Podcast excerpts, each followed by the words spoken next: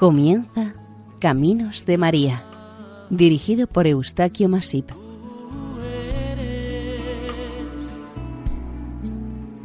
entre todas las mujeres. Nuestra más cordial bienvenida al programa Caminos de María, realizado por el equipo de Radio María en Castellón, Nuestra Señora del Lledó. Seguidamente les invitamos a escuchar el capítulo dedicado a la advocación mariana de Nuestra Señora del Panecillo, también Virgen de Quito o Virgen del Apocalipsis.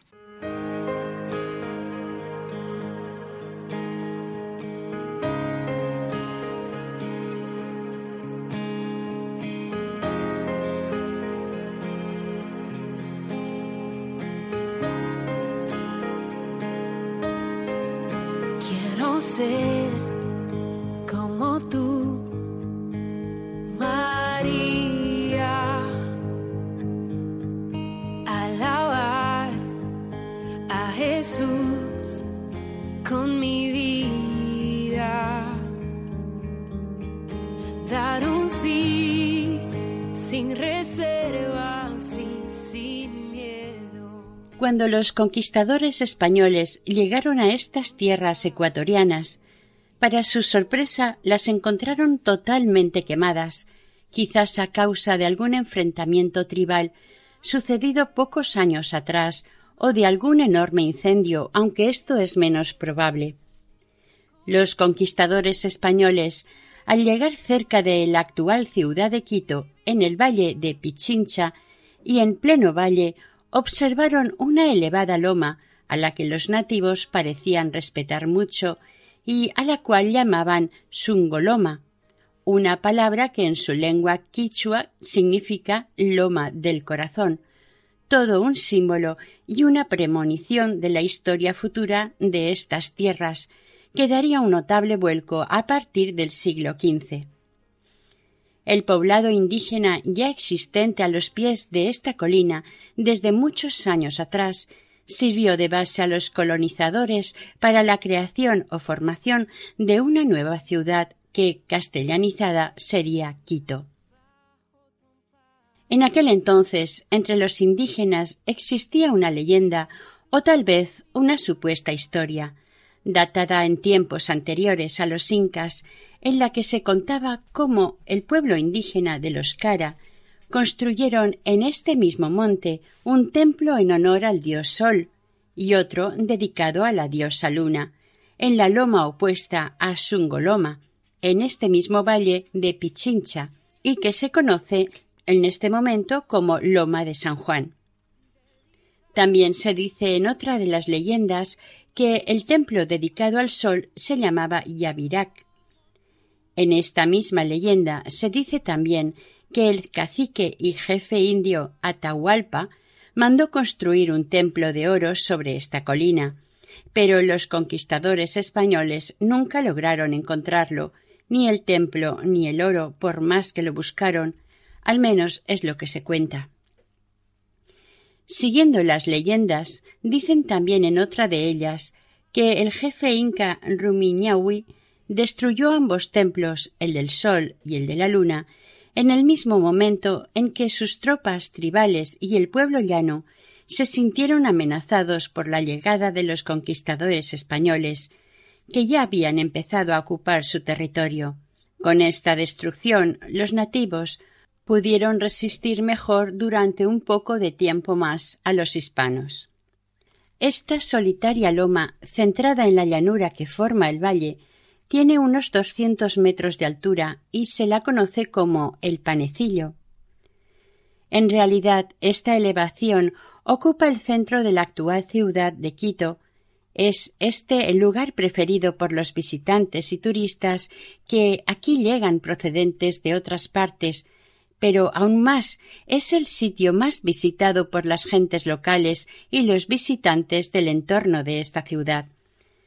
Para todos ellos el atractivo más evidente es ser el punto más elevado sobre Quito y que desde encima de esta loma puede contemplarse completamente toda la capital ecuatoriana en todas sus direcciones.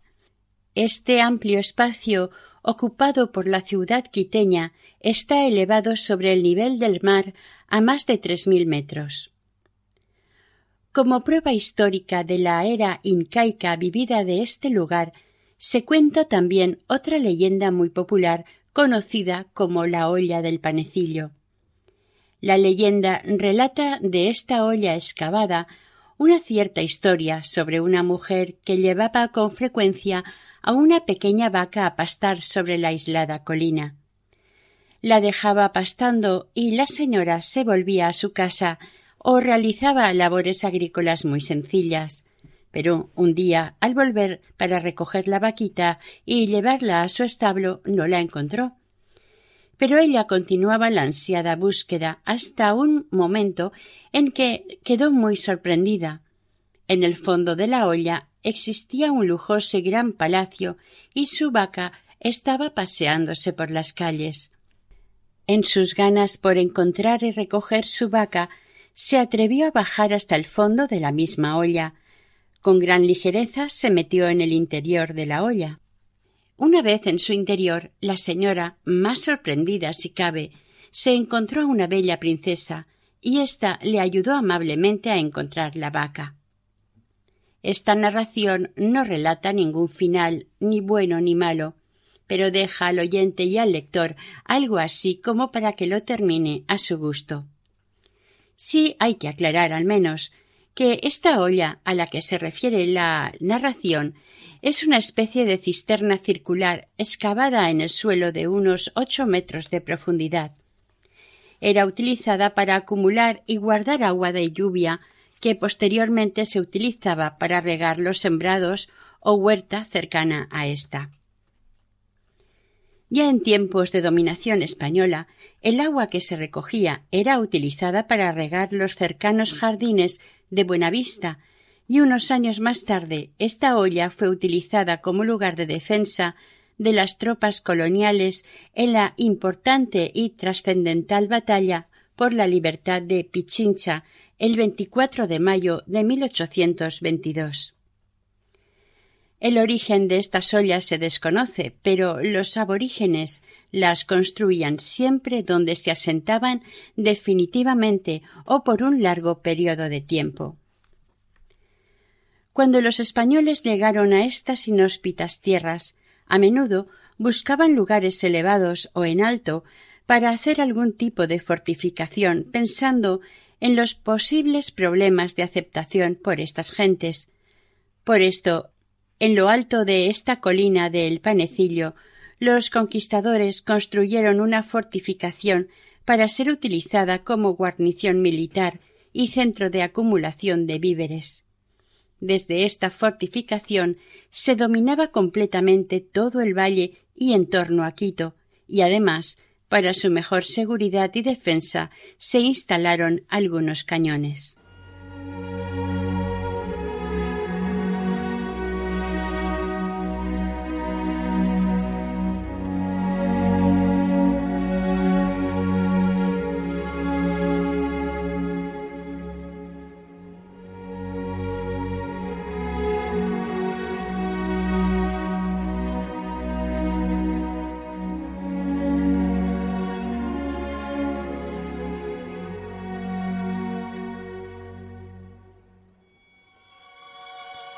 Cuando, a principios del siglo XIX, se iniciaron los movimientos independentistas locales, el panecillo tuvo una gran importancia en la defensa o recuperación de este territorio.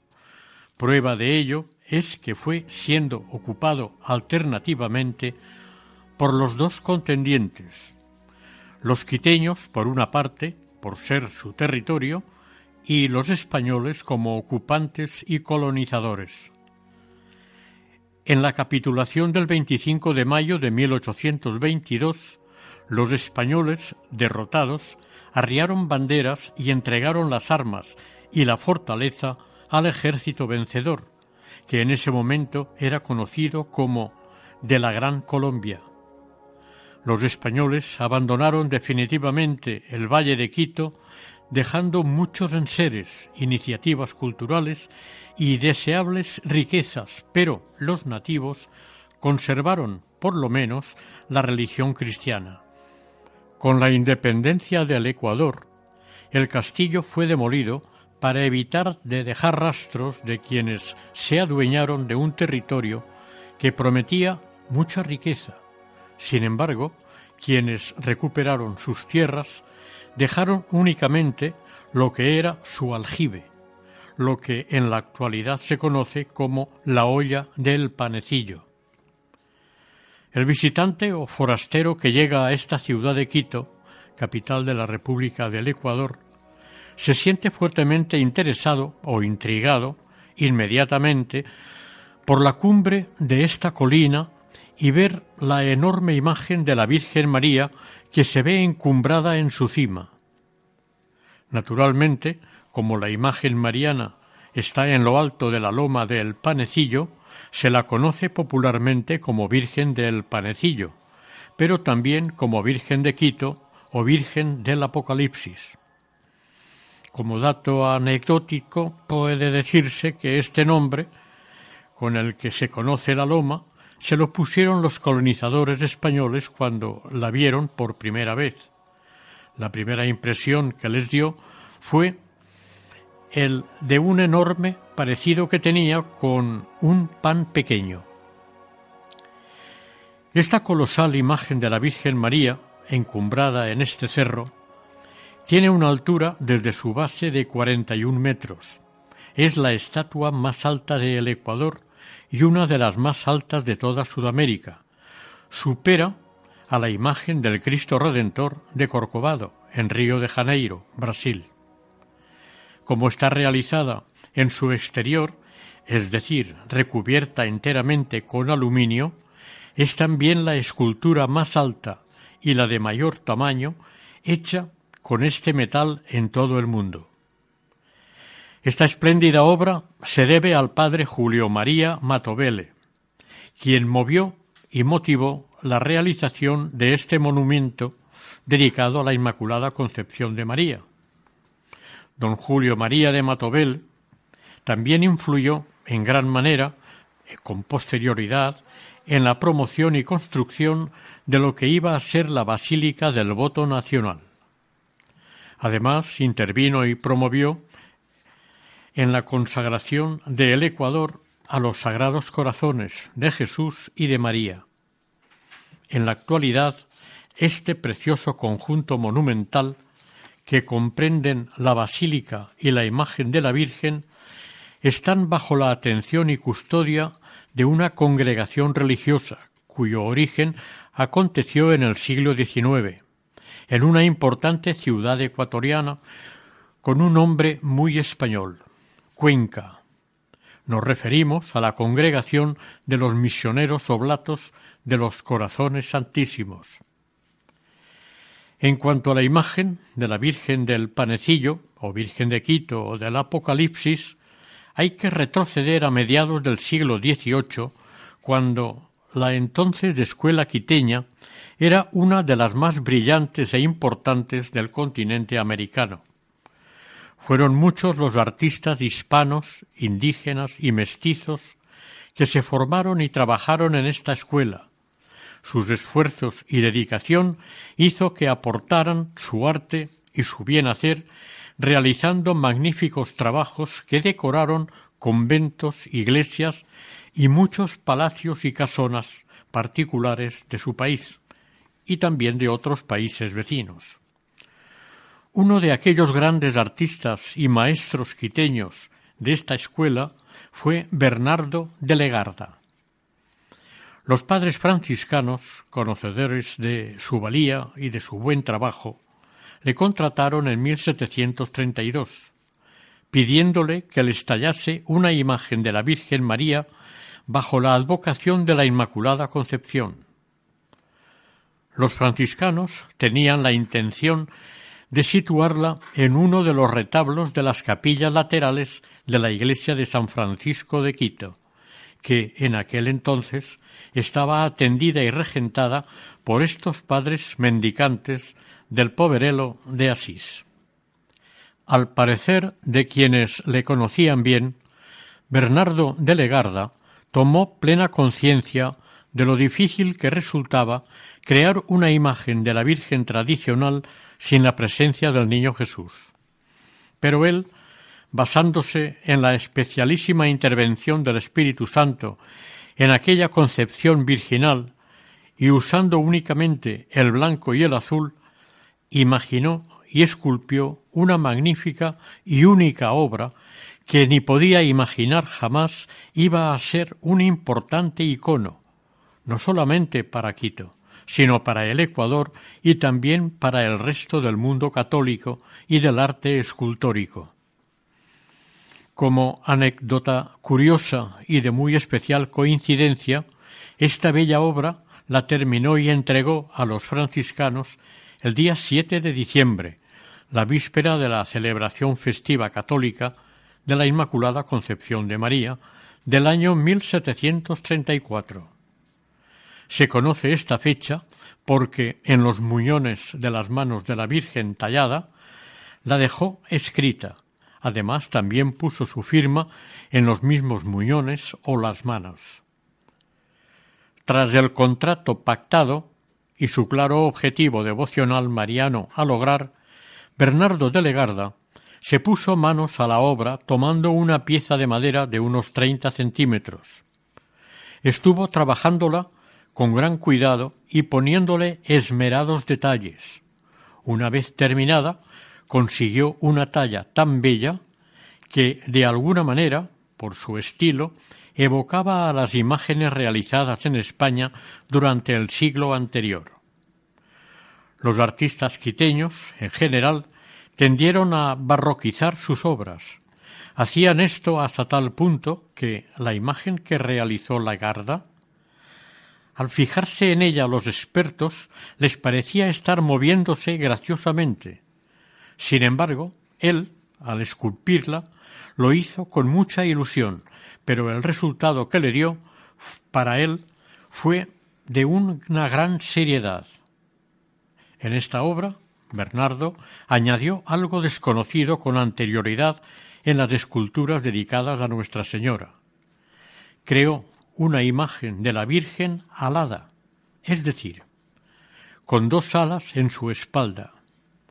Se supone, por parte de los técnicos y entendidos en arte escultórico, que, desde su forma de pensar e interpretar la Sagrada Escritura, consideró adecuado ponerle alas a la imagen de la Virgen, a su entender, para que pudiera llegar mejor y más rápido al cielo en su asunción.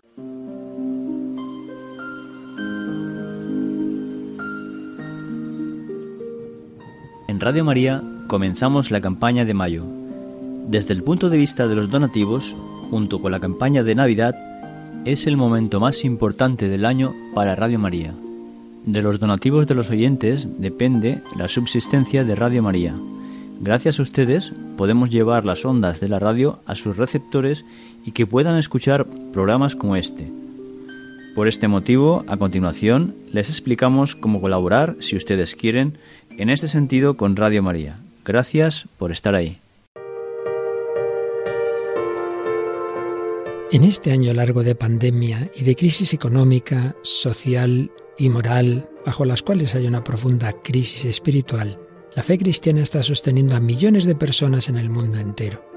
Así lo estamos experimentando en todas las emisoras de Radio María presentes en 80 naciones, cuyos oyentes están agradeciendo más que nunca la ayuda recibida a través de sus ondas, que han dado sentido a sus sufrimientos, alentado su oración y confianza y promovido su caridad hacia los más necesitados.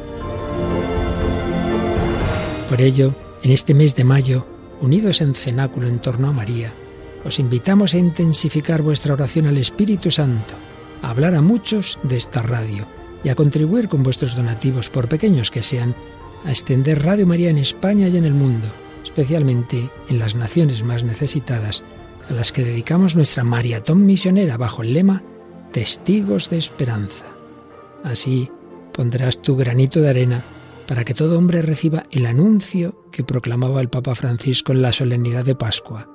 El Señor nos precede siempre, en la cruz del sufrimiento y de la muerte, así como en la gloria de una vida que resurge, de una historia que cambia, de una esperanza renace.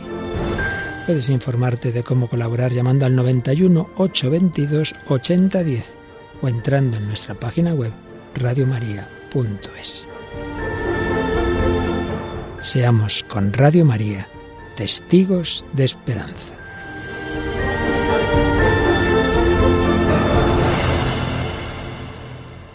La inspiración para realizar esta obra, en opinión de algunos estudiosos de los trabajos de este artista, creen que influyó en él el conocimiento que tuvo en su momento de una ilustración de principios del siglo XVII procedente de Amberes. Hay que recordar que durante el siglo anterior el famoso pintor Alberto Durero presentó un cuadro con el título de Mujer apocalíptica y dragón de siete cabezas. De alguna manera, Bernardo de Legarda se fijó y asumió esta imagen de Durero para plasmarla en su obra tallada más reconocida aún hoy en día, la Virgen de Quito o del Apocalipsis. La imagen de la Inmaculada, realizada por de Legarda, da la impresión o parece estar flotando en el aire. Se la ve algo así como si tuviera la intención de iniciar una danza o de estar danzando una gran riqueza de gestos en su grácil figura, la distribución de los numerosos y cuidados pliegues y el intuido movimiento la hace que sea una bellísima talla de madera dispuesta a moverse. Llaman la atención del observador todo esto al mismo tiempo. Esta talla va vestida de sol, un logro conseguido por su artista por el uso en su realización de una tradicional técnica chinesca. Toda su policromía de esta imagen está sobre pan de oro. El manto es azul oscuro con hojitas plateadas repartidas de fondo. La cabeza de la Virgen está coronada con doce estrellas, las cuales emergen de una diadema de plata repujada. Quienes analizan todos los detalles menores les parece que en su mayoría representan el desconocido mundo de la mitología andina. Ven en el porte y gestos de la Virgen la superioridad y privilegio que ostenta la vida de la mujer durante todo el año en la sociedad andina, relacionándola constantemente con el medio ambiente y la agricultura por cuanto que tienen muy presentes sus momentos de siembra, de cuidados y atención, de cosecha y de la recolección, todos ellos enmarcados en los ciclos lunares y los ciclos estacionales. En la parte inferior de la escultura está presente la luna, en cuarto creciente, señala y simboliza la capacidad creadora de la mujer y de su fecundidad, Ciertamente, entre los especialistas en culturas andinas, les parece evocar a la mamá Quilla, aquella a la que los nativos creen le es propicia la fecundidad de la tierra. En cuanto a las alas que tiene esta imagen mariana, para unos son de águila, para otros de cóndor. El caso es que entienden que les sirven para huir al desierto con el fin de proteger a su hijo de todo mal y elevarlo, si hiciere falta, a salvo de los enemigos. Es verdad que la imagen original la talló para representar a la Inmaculada Concepción de María, al menos tal como se le encargó, pero al mismo tiempo con su pericia, imaginación y su devoción a la Virgen, Seguro que le llegó la inspiración de representar con esta misma imagen el último paso que iba a dar Nuestra Señora, la Asunción a los cielos. Todo el simbolismo expresado en esta pequeña talla puede entenderse como el triunfo de la Iglesia sobre el pecado. La serpiente es el pecado y es aplastada con los pies de la Virgen, que a su vez representa a la Santa Iglesia, quien sujeta y controla a la serpiente con una cadena. Los tres colores elegidos por el artista en la composición de esta obra demuestra el conocimiento que tiene de los colores relacionados tradicionalmente con ella. El blanco o de la pureza virginal, el azul que simboliza la sabiduría e introdujo el rojo, el color del amor incondicional, el del amor de madre, en este caso de la Madre de Dios. El impacto causado a los padres franciscanos al recibir y contemplar esta bella imagen de la Virgen les dejó maravillados. Fue tan grande la hermosura y perfección que vieron en ella que le asignaron inmediatamente un lugar de mayor importancia en el altar mayor de su iglesia. Entre los creyentes nativos, esta nueva imagen de la Virgen les gustó tanto el gesto que les transmitía que empezó a ser conocida como la Virgen bailarina, poco más tarde como la Virgen alada. Esta devoción también recaló fuertemente entre las gentes más ricas y poderosas de la Real Audiencia de Quito. A partir de este momento, el autor de la imagen, Bernardo de Legarda, empezó a ser muy conocido y valorado entre la sociedad quiteña, de tal manera que le empezaron a pedir réplicas de la imagen que les hizo a los franciscanos para entronizarla en sus casas particulares y otras para iglesias y conventos. Este reconocimiento o fama del artista Bernardo llegó muy pronto a Europa a través de España. Pasados los años, bien por la emigración o bien por su fama de milagrosa, trascendió los límites de el Ecuador, desde hace unos años, esta imagen de la Virgen del Panecillo y la iglesia de San Francisco de Quito forman parte del patrimonio cultural de la humanidad, según declaración de la UNESCO. Mi pensamiento eres tú, Señor. Mi pensamiento eres tú, Señor.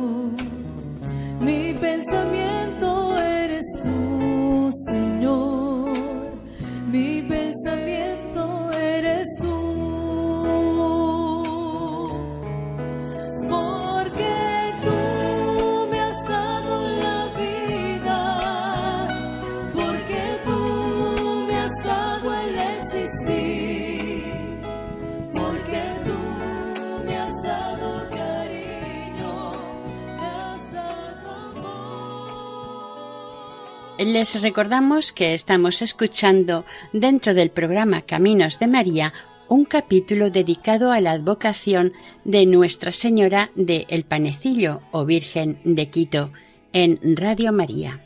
A mitad del siglo XX, las autoridades quiteñas empezaron a plantearse cómo construir un monumento mariano que fuera visible desde toda la ciudad. A partir de los años 50, en 1955, en el mes de noviembre, se dio el primer permiso para realizar una cimentación o gran base para construir este futuro monumento. La idea empezaba a fraguarse dando a la imagen de la Virgen una considerable altura. Ya se habló de los once metros de altura y hecha de cemento armado y piedra. Se pensó que podría estar formada por dieciocho columnas, representando cada una de estas las provincias del Ecuador en aquel momento. En 1969 se concretaron más todas estas ideas y planes a través de una comisión municipal que fue designada con este propósito. Esta comisión se reunió en varios momentos para deliberar y designar a la empresa que pudiera realizar el monumento. Entre varias propuestas de la imagen a realizar, se eligió la de la Virgen que esculpió Bernardo de Legarda, la cual, en poco tiempo, tras su construcción, se convertiría en el máximo icono de la ciudad quiteña. Con la realización de la escultura y demás construcciones en la cima del panecillo, se completó adecuadamente un gran conjunto religioso compuesto por la Basílica del Voto Nacional, que en su fachada nos presenta un sagrado corazón de Jesús, y sobre lo más alto del panecillo, la gran imagen de la Virgen María, con una novedosa particularidad. Quedaría terminada recubierta de aluminio. Ambas imágenes, el Sagrado Corazón de Jesús y la Inmaculada Virgen María del Panecillo, quedaron ante los fieles quiteños y los del mundo entero como grandes protectores de la ciudad de Quito. La primera piedra de esta gran construcción se realizó en 1971, una gran base de hormigón sobre la cual se montaría toda la estructura que iba a suponer la imagen de la Virgen y otras dependencias al servicio de los fieles y devotos en general.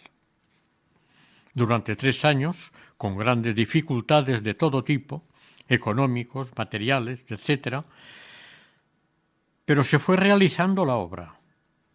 Al poco tiempo volvieron los problemas, esta vez con el revestimiento de la imagen con piedra volcánica, pero en 1974, por fortuna, se terminó la primera parte de tan gran obra. A partir de este mismo año se procedió al ensamblaje y montaje de las más de 7.400 piezas de aluminio que constituían la estatua definitiva en su parte exterior. Esta soberbia escultura fue diseñada y montada por el artista español Agustín de la Herrán Matorrás en Valencia, España. El autor de la obra se inspiró en la imagen de la Virgen alada, la que se encuentra en la iglesia de San Francisco de Quito, esculpida, como ya sabemos, por Bernardo de Legarda. Una vez preparado el montaje previo de cementación y refuerzos, en Quito el resto de la verdadera imagen mariana lo trasladaron en barco desde España hasta el Ecuador. Aunque cada pieza estaba numerada para el montaje de esta gran imagen, no dejó de ser un enorme rompecabezas. Recuérdese que constaba de más de siete mil piezas de diferentes tamaños y formas. El 28 de marzo de 1975, esta escultura quedó terminada de montar sobre el panecillo, aunque aún le faltaban las alas. Despertó, desde luego, una gran admiración y veneración entre los habitantes creyentes de la capital, pero, a pesar de esto, se inauguró oficialmente toda la obra. Las alas se pusieron seis meses más tarde, en el mes de septiembre siguiente. En la actualidad, esta gran escultura está considerada como la obra escultórica cumbre de la escuela quiteña colonial. Esta gran imagen reposa, pues, sobre un edificio de base de cuatro niveles, construido completamente en hormigón y revestido de piedra volcánica. En su interior contiene un pequeño museo en el que se relatan la historia del cerro y cómo se construyó esta escultura. Por un pasillo del museo se puede acceder a un mirador situado a los pies de la gran imagen, desde el cual se contempla una vista panorámica de 180 grados de la ciudad. El material con el que está hecho este monumento, aparte del cemento y piedras, es el Peraluman III, que consta de una aleación de platino, aluminio, estaño y otros metales. Las piezas están soldadas con pequeñas piezas de platino y quedan ajustadas con pernos. Verdaderamente fue un trabajo complicado, costoso. Verdaderamente puede decirse que la obra quedó espectacular. La imagen, conocida como Virgen del Panecillo o Virgen de Quito, también se la conoce en los medios más expertos en el conocimiento bíblico como la Virgen del Apocalipsis, debido a una cita bíblica que puede leerse en una placa que hay en la sólida base de hormigón. Es la cita en la que se nombra a la Madre de Dios como la mujer del Apocalipsis. E incluso entre artistas de todas partes dicen la Virgen de Legarda. De ella se narra lo siguiente. ¿Quién es esa mujer de sol vestida, reina, de doce estrellas coronada, portentosa señal, airosa, alada, que el firmamento se remonta erguida? ¿Quién es esa mujer engrandecida que a sus plantas de luna ve postrada, mantiene a la serpiente encadenada y entre todas es la única escogida? Es María, la Virgen, la esperanza mostrada en el Edén a cielo y tierra, en quien Dios se encamó y entró en la historia. Es la Madre de Dios, flor de la alianza, la mujer fuerte que al infierno aterra, la esclava del Señor, la asunta a la gloria. Este texto lo escribió a propósito de esta magnífica obra, en honor a Nuestra Señora, el padre Jesús Rigoberto Correa Vázquez.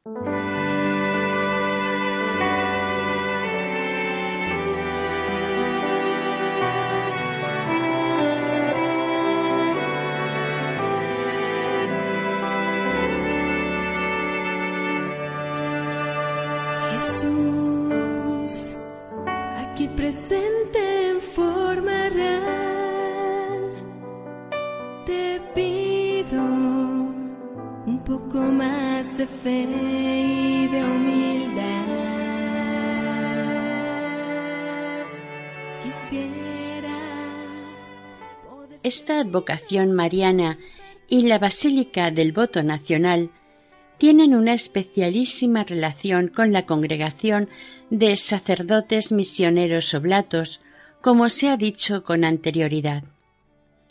El venerable padre Julio María Matovelle, nacido en el año 1852 en la ciudad ecuatoriana de Cuenca, después de una complicada infancia, decidió por consejo de su confesor realizar estudios superiores, concretamente para dedicarse a leyes. Pero él se encontraba fuertemente inclinado al sacerdocio, cosa que en un momento dado se preparó convenientemente, lo logró y fue consagrado.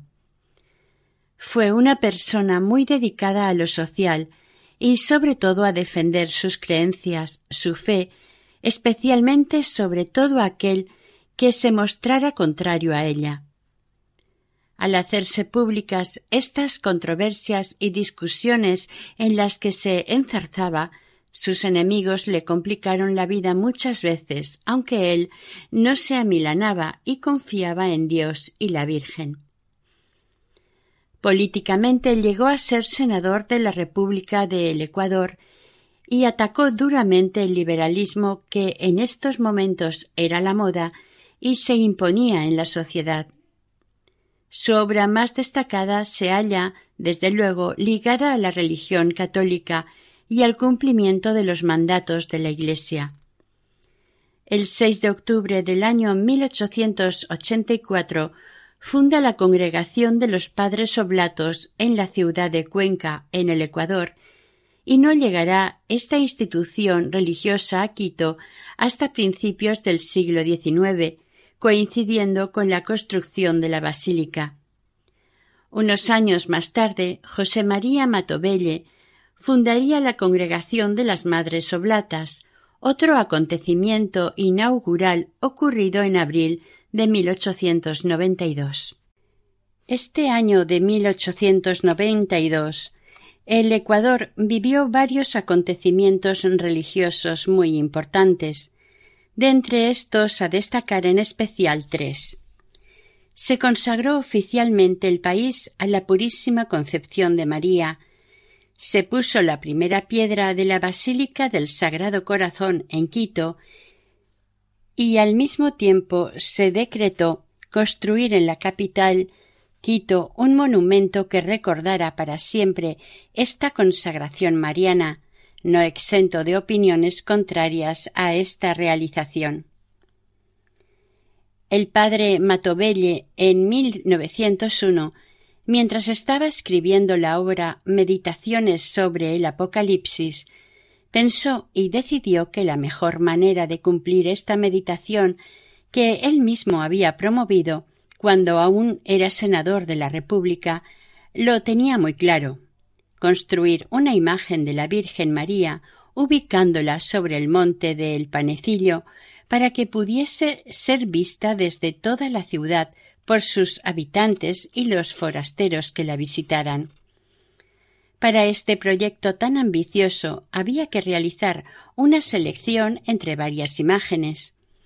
Finalmente, la elección de la imagen recayó en una inmaculada concepción de un autor local, como se ha explicado anteriormente. Sin embargo, a pesar de su dedicación y constancia, Mato Belle falleció sin haber iniciado las obras.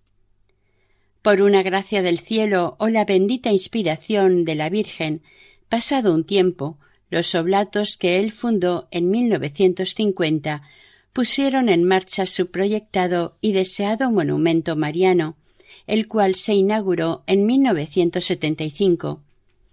Este importante templo, la Basílica del Voto Nacional, la inauguró solemnísimamente su santidad el Papa Juan Pablo II en 1985, entre aclamaciones y vítores de los ecuatorianos sencillos y pobres por las calles y plazas de la ciudad. Con motivo del nuevo milenio, la Congregación de Misioneros Oblatos fundó nuevas casas y parroquias en el Ecuador y en 2012 la parroquia de San Esteban en Quito. Esta congregación en la actualidad tiene varias misiones repartidas entre el continente americano y Europa. En los Estados Unidos de América, en la ciudad de Minneapolis, los oblatos tienen a su cargo la parroquia de San Cirilo y San Metodio. En Italia, esta misma congregación lleva la parroquia de la Madonna del Aqua y el santuario del Santísimo Redentor. La labor de los oblatos en Quito y el Ecuador está muy reconocida entre la sociedad, especialmente entre los fieles católicos. En resumen, el globo terráqueo representa al mundo y sobre éste se halla la serpiente, que representa el pecado que Eva cometió, inducida por el demonio. La base del monumento mide once metros y la imagen de la Virgen treinta. Cuando los visitantes entran en el monumento, se encuentran a tres mil dieciséis metros de altura sobre el nivel del mar, y al llegar al mirador a 3.027 metros, también sobre el nivel marino. Esta gran imagen tiene un peso de más de 124 toneladas. La instalación de esta imagen de la Virgen sobre esta popular y milenaria colina del Panecillo hay que tener presente y recordar que según la tradición ancestral de los nativos, este lugar ya tenía connotaciones religiosas y al situar una escultura monumental de María adquirió un carácter católico. Al acercarse la Navidad, a los pies de la Virgen se instala un nacimiento navideño gigante, decorado con luces y colores, y junto a él numerosos asistentes, devotos o simpatizantes de la Virgen del Panecillo rezan la novena de Navidad.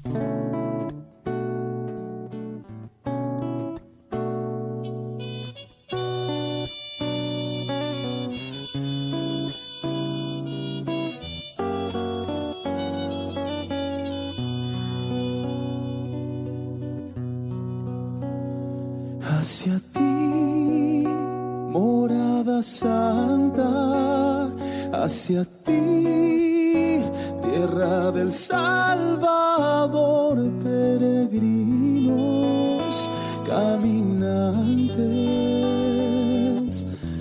vamos hacia ti. Venimos a tu Siguiendo en el programa Caminos de María, veamos a continuación otra advocación ecuatoriana conocida como Nuestra Señora Blanca Estrella de la Mar o del Inmaculado Corazón de María.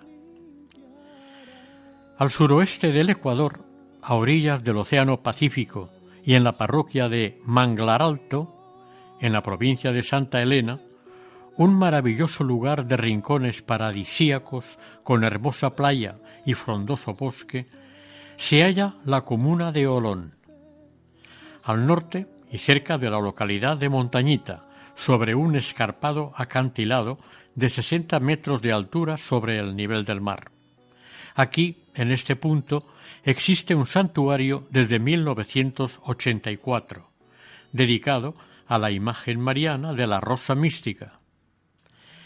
De aquel primer santuario de pequeñas dimensiones, únicamente queda el lugar sobre el que está construido el actual. El nombre de Olón se debe a que alguna vez una enorme ola llegó a romperse en este punto de la costa. Probablemente fuera algún tsunami en un tiempo indeterminado. Al llegar ante la entrada de este templo, sobre la puerta de acceso, hay un gran cartel aclaratorio, sin duda, que dice así Santuario Blanca Estrella del Mar o del Inmaculado Corazón de María, nuestra Madre y Señora. En realidad, el santuario es más conocido como Santuario de la Blanca Estrella de la Mar, o incluso como Santuario de Olón. Este lugar es visitado con mucha frecuencia por los fieles para reencontrarse con Dios, más concretamente durante la Semana Santa.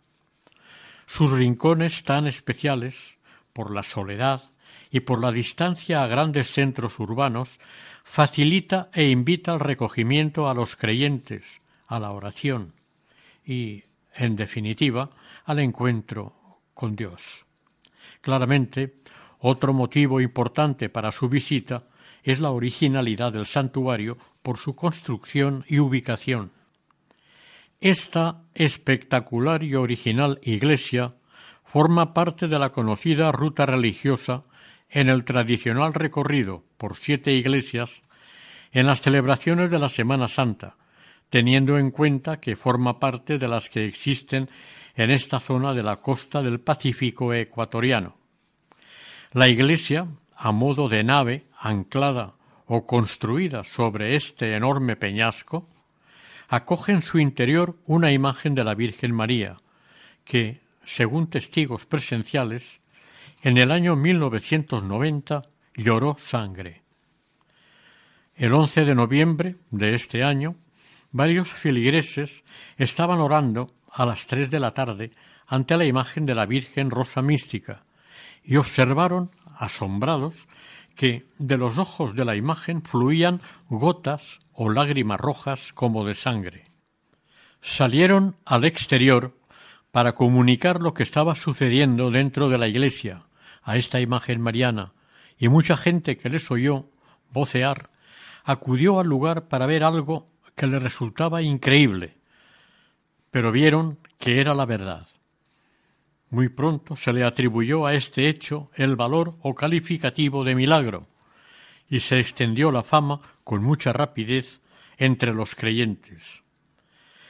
Este extraordinario suceso fue en gran manera lo que despertó tanto interés por este santuario a finales del siglo XX, entre los fieles de esta zona comprendida entre los Andes y el Pacífico.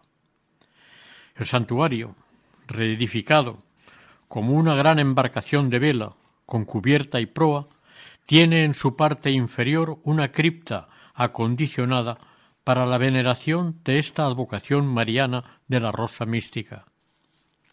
En el rostro de la imagen de la Virgen, en la actualidad, aún se pueden ver las huellas que dejaron aquellas gotas de sangre del otoño de 1990.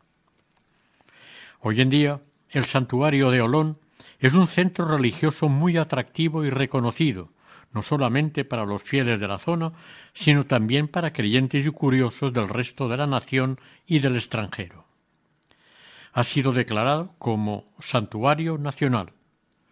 Cada día, en este recinto sagrado, se ofrecen servicios religiosos a niños, jóvenes, adultos, residentes y peregrinos, procedentes de muchas partes del mundo, sobre todo coincidiendo con viajes y vacaciones, que en muchos casos se hacen coincidir a propósito para peregrinar a Olón. En la cripta, debajo de la iglesia, acuden los visitantes a venerar la imagen de la Santa Virgen María, que lloró lágrimas de sangre. Existe documentación por la que se hace constar de la sanación física o espiritual de personas que recibieron estas gracias por mediación de esta advocación mariana. Los habitantes de esta zona cuentan que desde la fecha que ocurrió el suceso de llorar la imagen de la Virgen, lágrimas de sangre, enseguida empezaron las curaciones milagrosas atribuyéndose estos hechos a la mediación de Nuestra Señora, por lo que la fama se divulgó rápidamente y la iglesia inicial quedó pequeña para acoger tantos fieles como llegaban. Muy pronto se inició la construcción de una nueva iglesia y con mayor aforo. Es la que ahora conocemos en forma de embarcación a vela. El santuario se compone de la iglesia y la cripta, el ábside coincide con la proa de la nave, y aquí es donde se encuentra la imagen del Sagrado Corazón de la Virgen María, dentro de una especie de concha. El altar es de madera tallada, y en su parte posterior hay un mirador desde el que puede contemplarse la playa de Olón. A la derecha se hallan cuatro imágenes talladas, un San José, el Santo Padre Pío, San Miguel Arcángel y una resurrección de Cristo. En la popa de la nave está la escalera por la que se llega al ágora, que en su subsuelo se encuentra la cripta en la que se guarda y venera la imagen de la Virgen que lloró sangre. Tanto amó Dios al mundo que a su único Hijo Oración.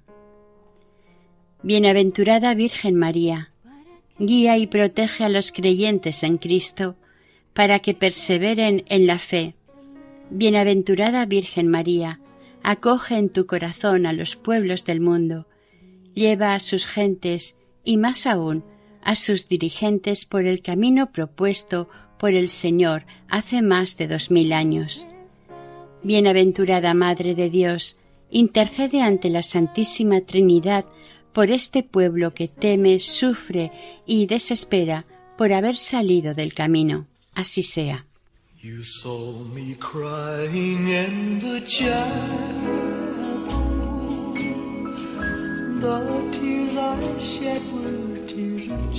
Termina aquí el capítulo dedicado a la advocación ecuatoriana de Nuestra Señora del Panecillo también Virgen de Quito o Virgen del Apocalipsis, dentro del programa Caminos de María, elaborado por el equipo de Radio María en Castellón de Nuestra Señora del Lledó. Para ponerse en contacto con nosotros pueden dirigirse al siguiente correo electrónico caminosdemaria@radiomaria.es. Para pedidos del programa pueden dirigirse a la página de pedidos de Radio María o al teléfono 91 822 80 10. Deseamos que el Señor y la Virgen les bendigan. María, llena de gracia, el Señor está contigo. Han escuchado en Radio María Caminos de María, dirigido por Eustaquio Masip